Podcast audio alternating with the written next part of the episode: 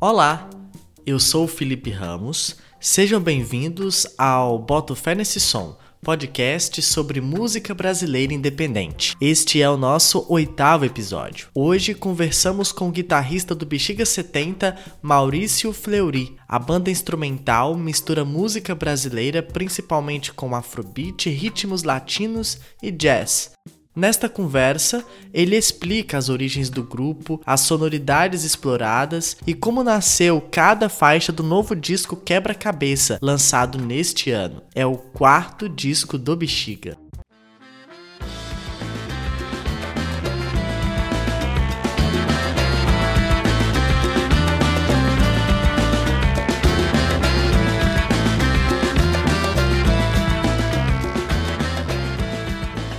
Boto Fé Nesse Som tem prazer de conversar agora com Maurício Fleury, do Bexiga 70. Maurício, muito obrigado por você atender nosso convite. Maurício, que é o guitarrista aí da banda, na verdade, a Big Band, né? Bexiga 70. A gente vai falar mais sobre a banda aqui para você que não conhece. Mas, Maurício, muito obrigado por atender nosso convite. Valeu mesmo, viu? Eu que agradeço. Eu que agradeço a presença aí.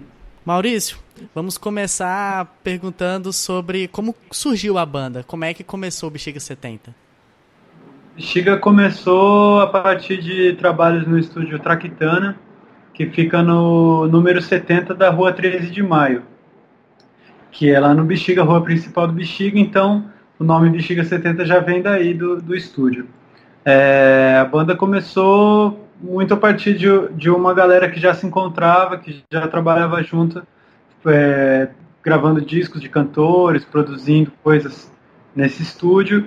E sempre existiu a vontade de ter uma banda grande assim, uma banda que não fizesse concessões também ao, ao formato clássico de canção e tal. E fazer um, um, ambiente onde os músicos tivessem uma, uma proposta mais horizontal, assim, mais coletiva. Entendi. E por que, que vocês escolheram música instrumental? Então, como eu falei antes, a, a nossa vontade de fazer música instrumental era justamente para trabalhar mais livremente, assim, depois de ter gravado muitos discos de cantores e tal, acho que todos da banda sentiam a necessidade de fazer essa proposta coletiva e aí conforme o som foi se formando a gente viu que o caminho instrumental era o mais legal para a gente assim o mais é, aberto enfim para que a gente pudesse soltar nossas ideias sem ter uma uma figura central ali uma coisa uma pessoa que que, que falasse em nome do grupo inteiro né a gente preferiu criar música instrumental onde todo mundo pode se expressar tranquilamente. Então, a música instrumental, uma banda de música instrumental, ela reforça ainda mais o coletivo, né? É, eu acho que nesse caso sim.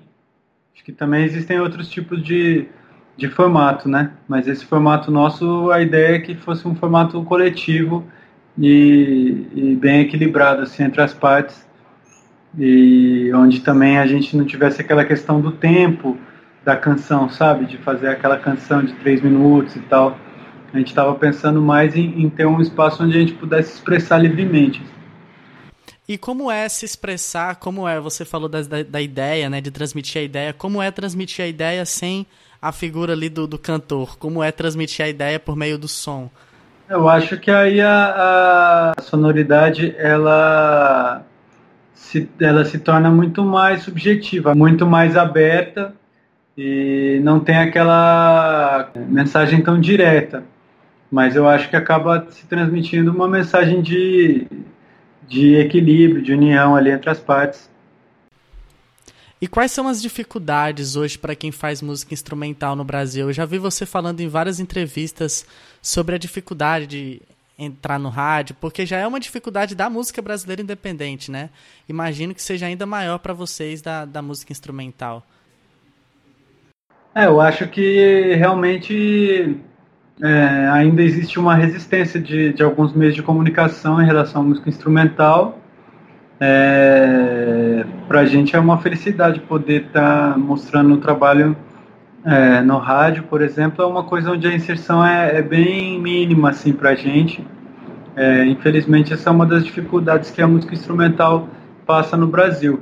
É claro que existem espaços que abrem as portas para a gente, é, mas infelizmente ainda existe uma certa resistência por justamente fugir a um formato que, convencional, tanto de, de música, tanto em relação à música cantada quanto em relação à música instrumental que se baseia também em uma pessoa, sabe? Tipo, daí isso fica uma mensagem um pouco mais difusa, assim, um pouco mais difícil das pessoas é, entenderem. Mas eu acho que a gente também é, é muito feliz na nossa escolha, assim. Não acho que a gente que a gente precisaria deveria mudar isso. Enfim, eu acho que é uma coisa que é uma dificuldade com a qual a gente tem que arcar é, e ao mesmo tempo a gente faz também, procura fazer das nossas limitações é uma tirar a força dessa limitação, né? Tirar, tirar o melhor do que a gente pode fazer sendo instrumental, assim. Acho que mesmo com dificuldades a gente vai estar tá aí já há oito anos desenvolvendo uma carreira que esperamos que seja sólida, né? É sobre a transmissão da mensagem não deixa de ser. Vocês também não deixam de transmitir uma mensagem política, né? É, eu queria que você falasse sobre essa questão do momento político que a gente vive e como a música ela se relaciona com esse momento, como o artista se posiciona. E aí, onde que entra a música instrumental? Vocês lançaram, por exemplo, Primeiramente, que é uma música que é um protesto político. Não tem a mensagem de voz, mas é um protesto político.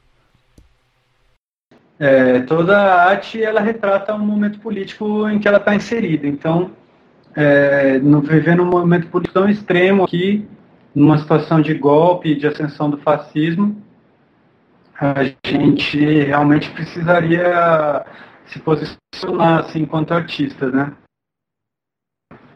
E, e essas são coisas que a gente conversa bastante dentro do grupo, coisas que a gente vive de é, eventos dos quais a gente participa, enfim, a gente tenta trazer um pouco da, da, da, da, da nossa posição política, mesmo sendo instrumental, porque também o Bexiga tem uma herança muito forte do Afrobeat, que, que também sempre foi uma música de protesto e tal, principalmente na figura do Fela Kuti. É, Para a gente, acho que perderia um pouco se a gente não se expressasse acho que a gente se sentiria um pouco vítima da situação, sabe? Talvez a nossa forma de, de se posicionar é um jeito de, de a gente deixar claro que, apesar de ser instrumental, existe essa mensagem é, de respeito, de liberdade de pensamento, de, de discussões, de democracia, inclusive, né, de coletividade. Todas essas coisas permeiam o nosso imaginário, são coisas sobre as quais a gente conversa muito.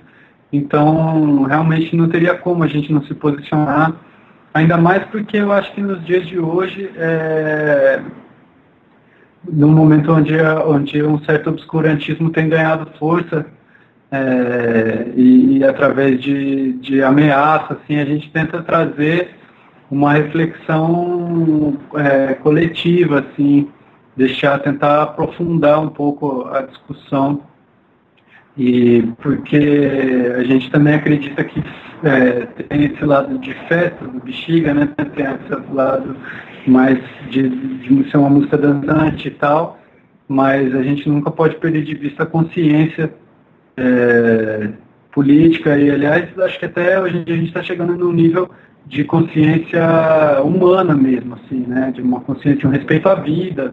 Acho que o que está acontecendo no Brasil hoje é, vai contra a vida, vai contra a lógica, vai contra a ciência, vai contra o respeito à vida humana. É, a gente tem exemplos claros, é, inclusive na, na Prefeitura de São Paulo, quando acabou de mudar, a, a, a, mudou a Prefeitura, é, houveram várias medidas, houve várias medidas que, que na, na minha opinião, é, são medidas contra a vida, né? Por exemplo, acelerar, aumentar a velocidade das marginais, que o governo do Fernando Haddad reduziu é, e com isso reduzir o número de mortes em acidente, e você ter uma, uma parcela da população que apoia o aumento da velocidade, o aumento das mortes, isso é uma coisa que não realmente é inaceitável, assim, principalmente para os artistas, porque num país dominado pelo obscurantismo, pela falta de respeito à vida, a arte acaba sendo posta muito de lado, assim.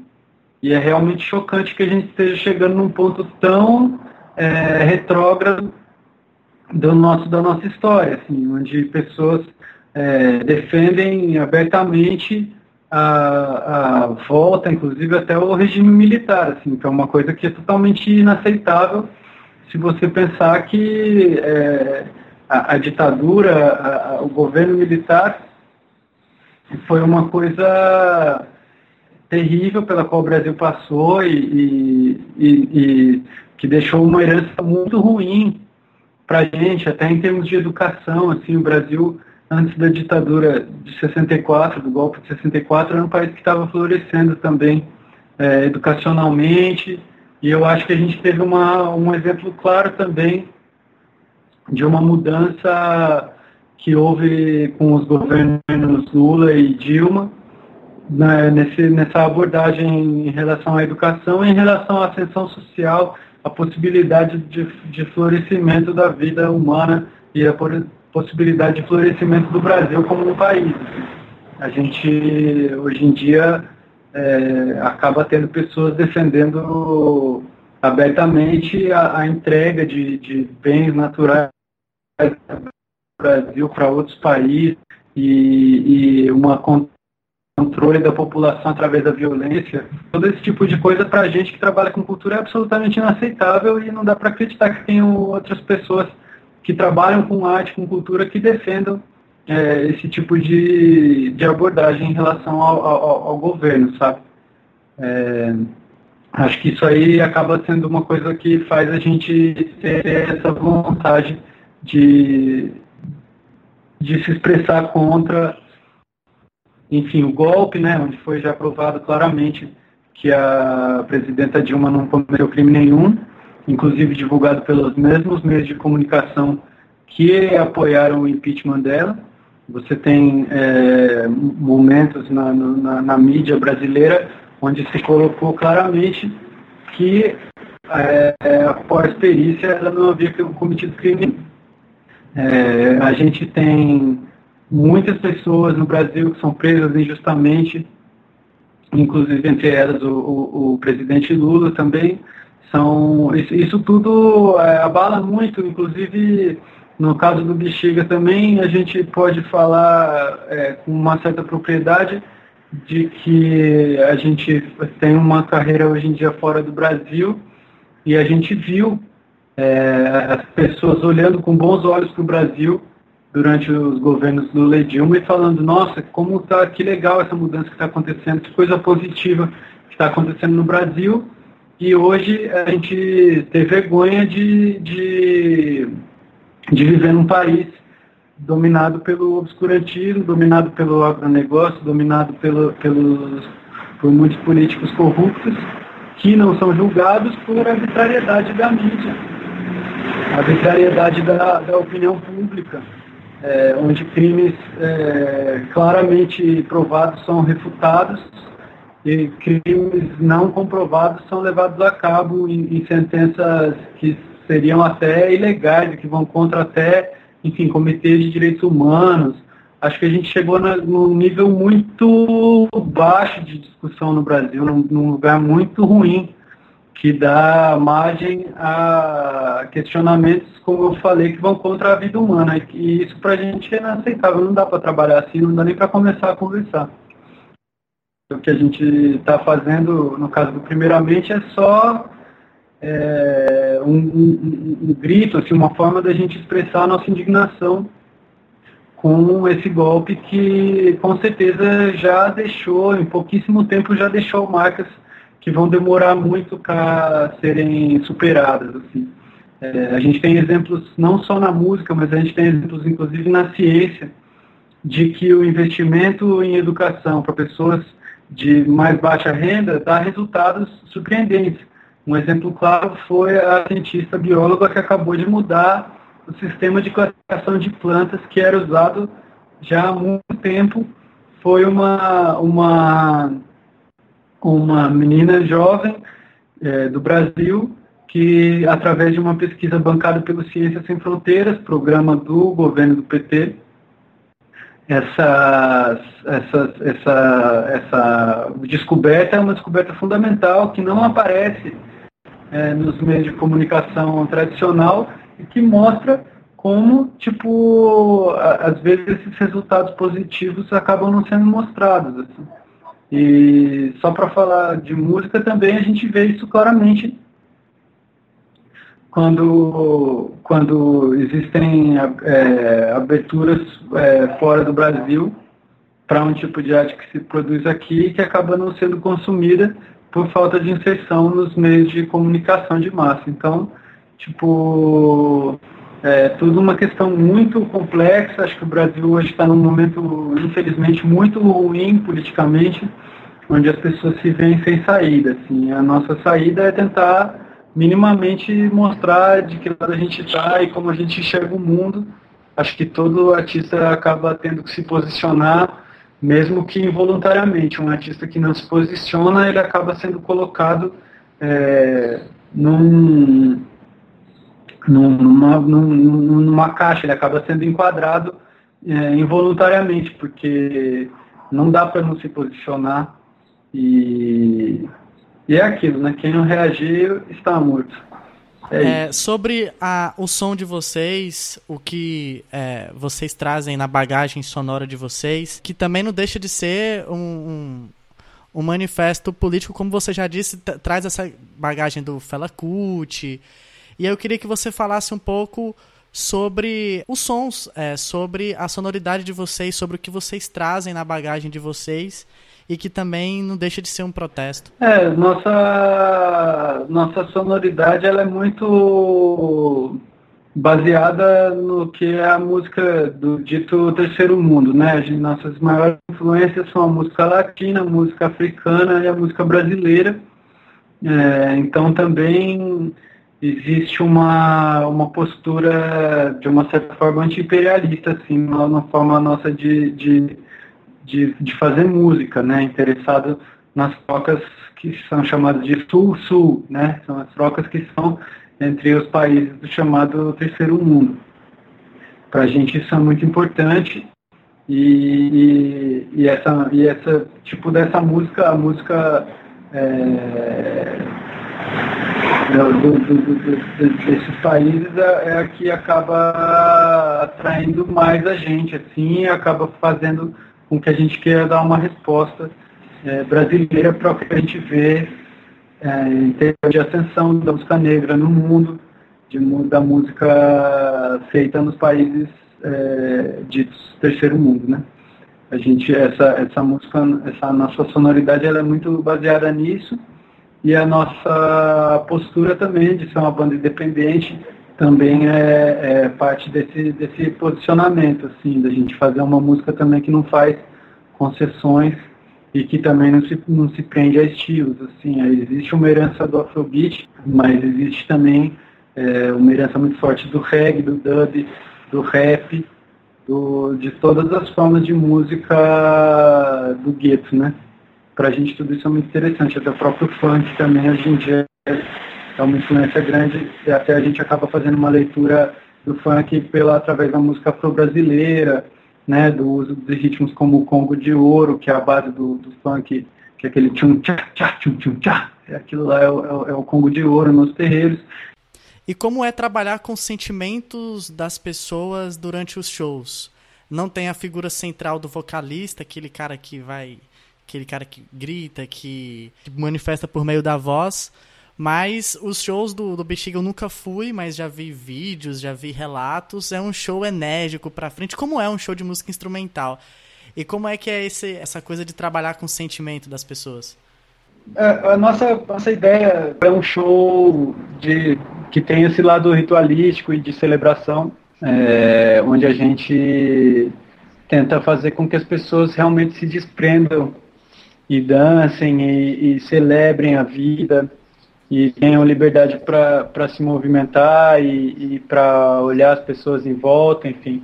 A gente também sempre conversou é, sobre, a, sobre a cultura do DJ, né, a cultura da música eletrônica, que é um, onde a, o que está acontecendo no palco ou na cabine, né, o fato de ter alguém ali lançando uma música, não é o mais importante o, o você ficar olhando, né? Ficar olhando para uma pessoa, para um Messias ali, não é o que a gente quer.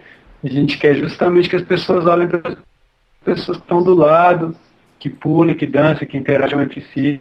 É, a gente tenta sempre transformar o show num, num, verdadeiro ritual, assim, com, onde rola bastante amor entre pessoas e diversão e tudo mais. E como é que é, como é que foi a, agora vamos falar sobre o último álbum do, do Bexiga. Como é que foi a construção desse álbum? Como é que foi o processo de composição dele? Bom, as músicas, muitas, elas.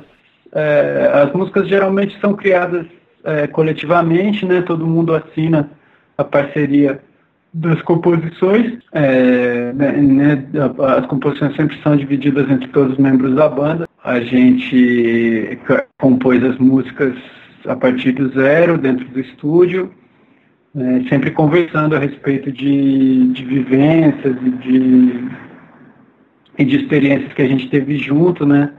Hoje em dia a gente já toca junto há bastante tempo e aí isso acaba fazendo com que o nosso diálogo flua cada vez mais facilmente, mas é tudo decidido bem coletivamente, bem é, testando, bem na base do teste, da tentativa e erro. A gente testa muitas ideias antes de, de, de, de definir, a gente acabou, acaba partindo sempre do zero. E no fim, depois da música feita, é que a gente vai inventar um nome. A gente acaba inventando umas, umas, uns nomes guia, assim, uns nomes de trabalho só para só para poder mexer nelas, né? Só para poder identificá-las, mas depois é que vem os nomes finais, só vem na hora de fechar o disco mesmo. É, ou tem outras, tem, depende, tem músicas que já vem com o nome. No caso do Primeiramente, quando a gente terminou de compor, alguém falou, pronto, e essa música chama Primeiramente, e é isso aí. É, beleza, sabe? Também rola. Maurício, e sobre a música Pedra de Raio? É, o Xangô, ele solta as pedras de raio, assim, durante a dança dele, que, é, que são pedras que quando batem no chão dão a sensação do raio, porque o Xangô tem o poder de, de emitir esses raios. E então, quando começou essa música chamada de Xangô, porque era um toque para Xangô, a partir de uma ideia é, que foi levantada no estúdio. E, e aí depois a gente achou que, que era legal um nome que desse mais a cara, que tivesse alguma coisa de enigmática, assim. E aí foi esse nome que entrou. É, daí a gente vai sempre também pensando a respeito do que as, do que as do que as músicas remetem para a gente. É, por exemplo, Quatro Cantos, é, em homenagem a Pitombeira, Quatro Cantos, em Olinda, e aos Afoxés de Olinda, que saem na quarta-feira de cinzas para desfilar. São os blocos afro de, de Olinda. E ter visto é, esses blocos pessoalmente é uma coisa que foi muito importante para todos da banda. Assim. Então é uma referência comum. É, o outro exemplo é Camelo, que é uma música que, que a gente é, é, fez bastante pensando também nas, nas, nos festivais de música eletrônica onde a gente tocou, né, uma música mais reta e tal. A gente teve a oportunidade de tocar em grandes festivais de, de música eletrônica, como o Fusion Festival em, nas redondezas de Berlim, na Alemanha. Aí, depois disso, a gente, no ano passado, no fim do ano passado, a gente tocou no, na Índia pela segunda vez, no Rajasthan. E era um, um evento de um casamento na Índia que a gente foi tocar. E aí lá houve um, haviam camelos, né? Que, que participavam dessa parada de casamento uma coisa muito inusitada para gente, realmente coisa de filme, assim. E aí, nessa música, o Rômulo, que é o nosso percussionista, inseriu é, levadas de tambor que são que são do, do, de um tambor indiano que chama Nangará.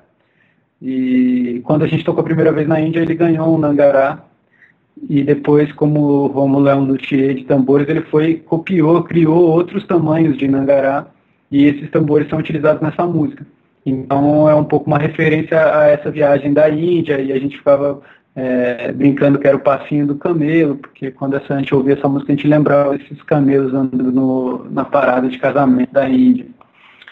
É, enfim, tem, cada nome tem uma história, né? Ilha Vizinha é, um, é uma coisa também que o, o, o Rômulo, que é um grande pesquisador de ritmos e instrumentos, ele contava sempre, conta sempre umas histórias sobre tipo dissidências rítmicas entre tribos, entre, entre, entre regiões da África, e aí sempre tinha essa coisa que não, esse ritmo se desenvolveu no, no lugar tal, mas aí tem a ilha vizinha onde desenvolveram outro ritmo, então é um pouco uma, uma brincadeira com isso.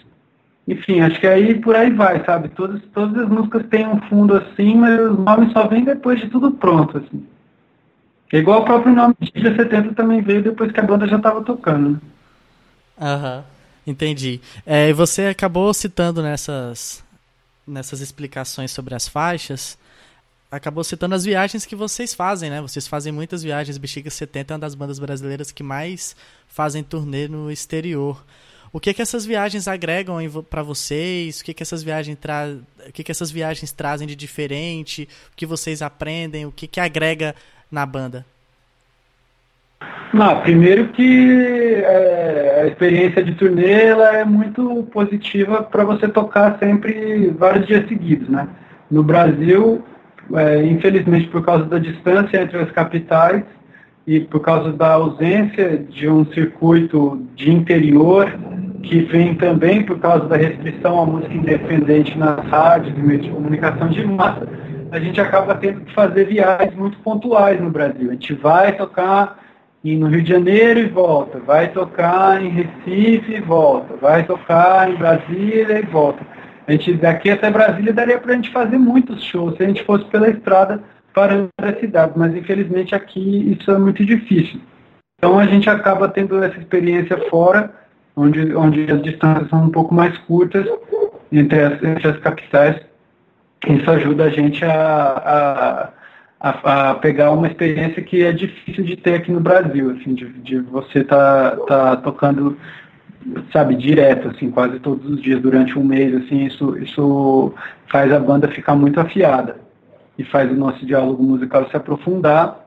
É, com certeza também essas viagens também trazem experiências musicais muito enriquecedoras principalmente quando a gente se apresenta em festivais ou com outras bandas abrindo e tal.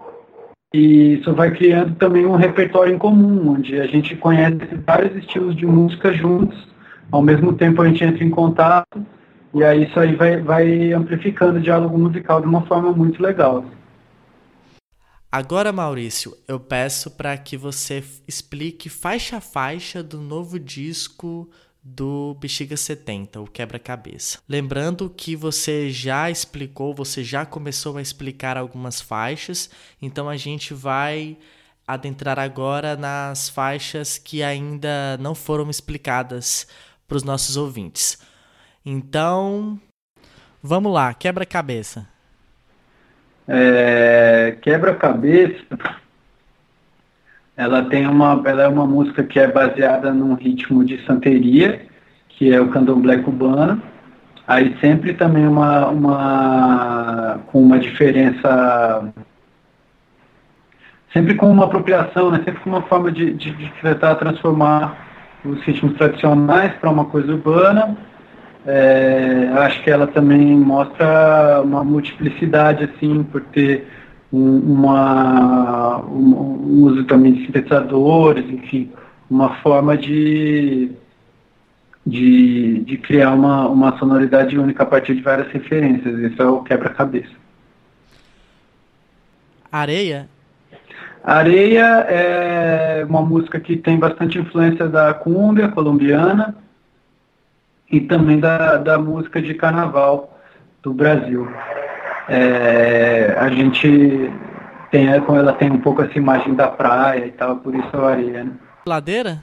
Ladeira, daí já é uma, uma já é pensando mais em, em né, nessa coisa também, mas tem a ver também né, com os blocos, com, a, com o carnaval, com essa coisa de subir ladeiras, descer, com a cidade, com, com uma cidade como Salvador, por exemplo, que é cheia de ladeiras e tal. São Paulo é cheia de ladeiras, tipo, esse tipo de festa de rua é uma coisa que pra gente marca muito, conta muito no, no nosso repertório. Levante? Levante é, é uma música pensada mais no sentido é, de reflexão, de uma música tipo como se fosse um, um, um, um acordar para essa situação terrível que a gente está passando aqui. Então ela tem um pouco esse ritmo de que vai se transformando, assim, né? Uma certa tensão que vai gerando, que é, é talvez a, o, o, povo se juntando aí para transformar as coisas. Torre. A torre ela é uma ela é uma, uma música que tem a ver com as torres de eletricidade, com as, com as torres de rádio, com o céu elétrico que tem em São Paulo, assim. E, e o Portal é uma música mais transcendental, uma música também mais contemplativa, que, que a gente tentou buscar um pouco nesse disco uma, algumas coisas de uma sonoridade mais contemplativa, mais, mais viajante, mais psicodélica. E daí o Portal, daí, daí essa, essa lance da, da transformação depois de todas as experiências que a gente é, Maurício, muito obrigado pela sua entrevista, muito obrigado mesmo. E é isso, até a próxima. Legal, Felipe. Eu que agradeço aí o convite e o papo, e aí fico no aguardo aí. Quando sair, me mostre, por favor.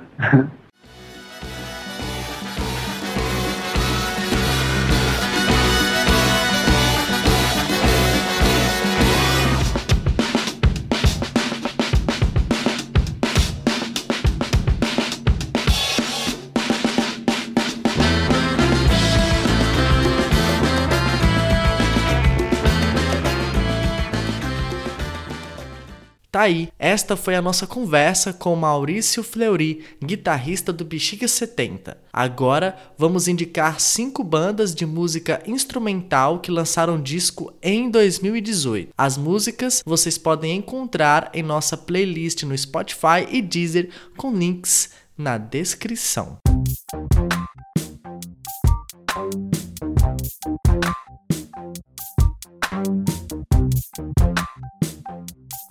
O Horizonte de Eventos é o segundo álbum da Mabombe, de Pernambuco. O novo disco, autoproduzido pela banda, é o sucessor de O Dúbio, de 2014. Tem seis composições próprias e inéditas, permeadas por influências do rock, afrobeat, funk e da música pernambucana.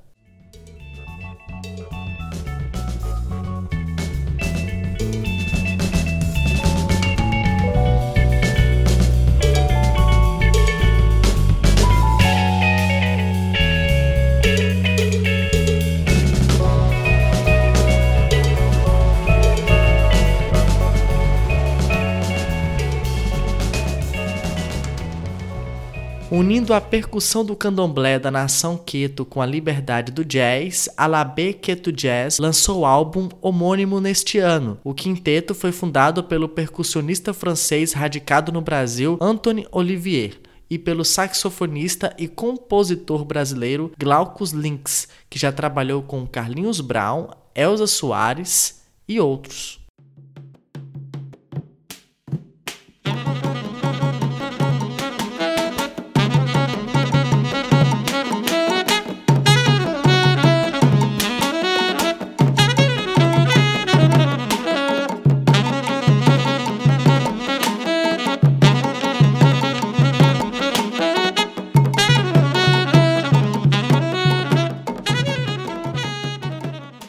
Tiago Trade nasceu na cidade de São Paulo, mas se criou em Salvador. O músico tocou bateria por 15 anos na clássica banda de pop rock Casca Dura e agora lançou seu primeiro trabalho solo, Moscote, fruto de uma pesquisa musical no qual percorreu o mundo, passando por cidades como Berlim, Marrakech, Nova York, Lisboa, Paris, Buenos Aires, Montevidéu, Juazeiro, Santo Amaro e Salvador.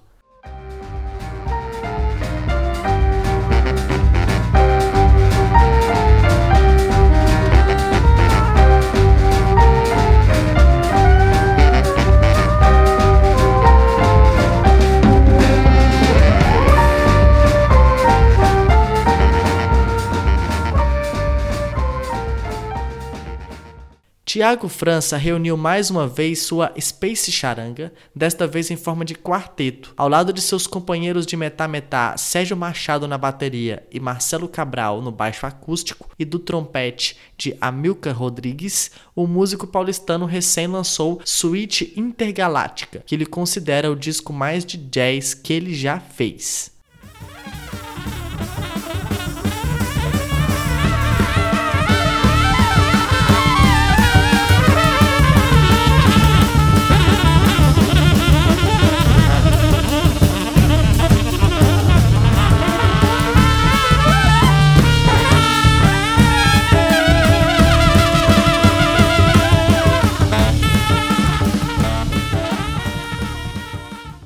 Novo disco da banda instrumental cearense Astronauta Marinho, Perspecta tem oito faixas em temas que adentram sonoridades e experimentações do jazz ao afrobeat, passando pelo post-rock e o sertanejo tradicional do Cariri.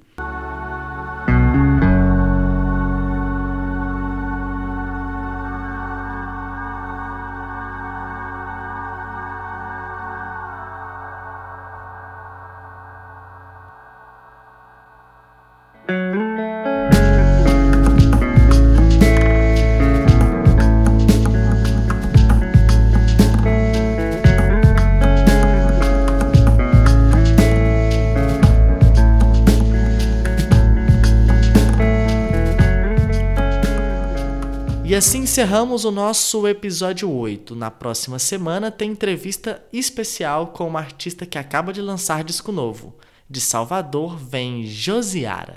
Quando na minha música eu falo dessa dor minha, essa dor íntima de que é ser uma mulher negra, lésbica, que é oprimida diariamente, que é assediada nas ruas diariamente, e eu falo que não quero isso, que não, não permito isso, chega na, naquela outra menina lá do interior, lá de Juazeiro, que escuta a minha irmã, que tem 12 anos, escuta, sabe? O Boto Fé Nesse Som volta com edição inédita na próxima sexta-feira. Enquanto isso, acesse nossas redes sociais, nos acompanhe e deixe sua opinião sobre o podcast. Os endereços estão na descrição. Muito obrigado pelo carinho, um forte abraço a todos e até mais!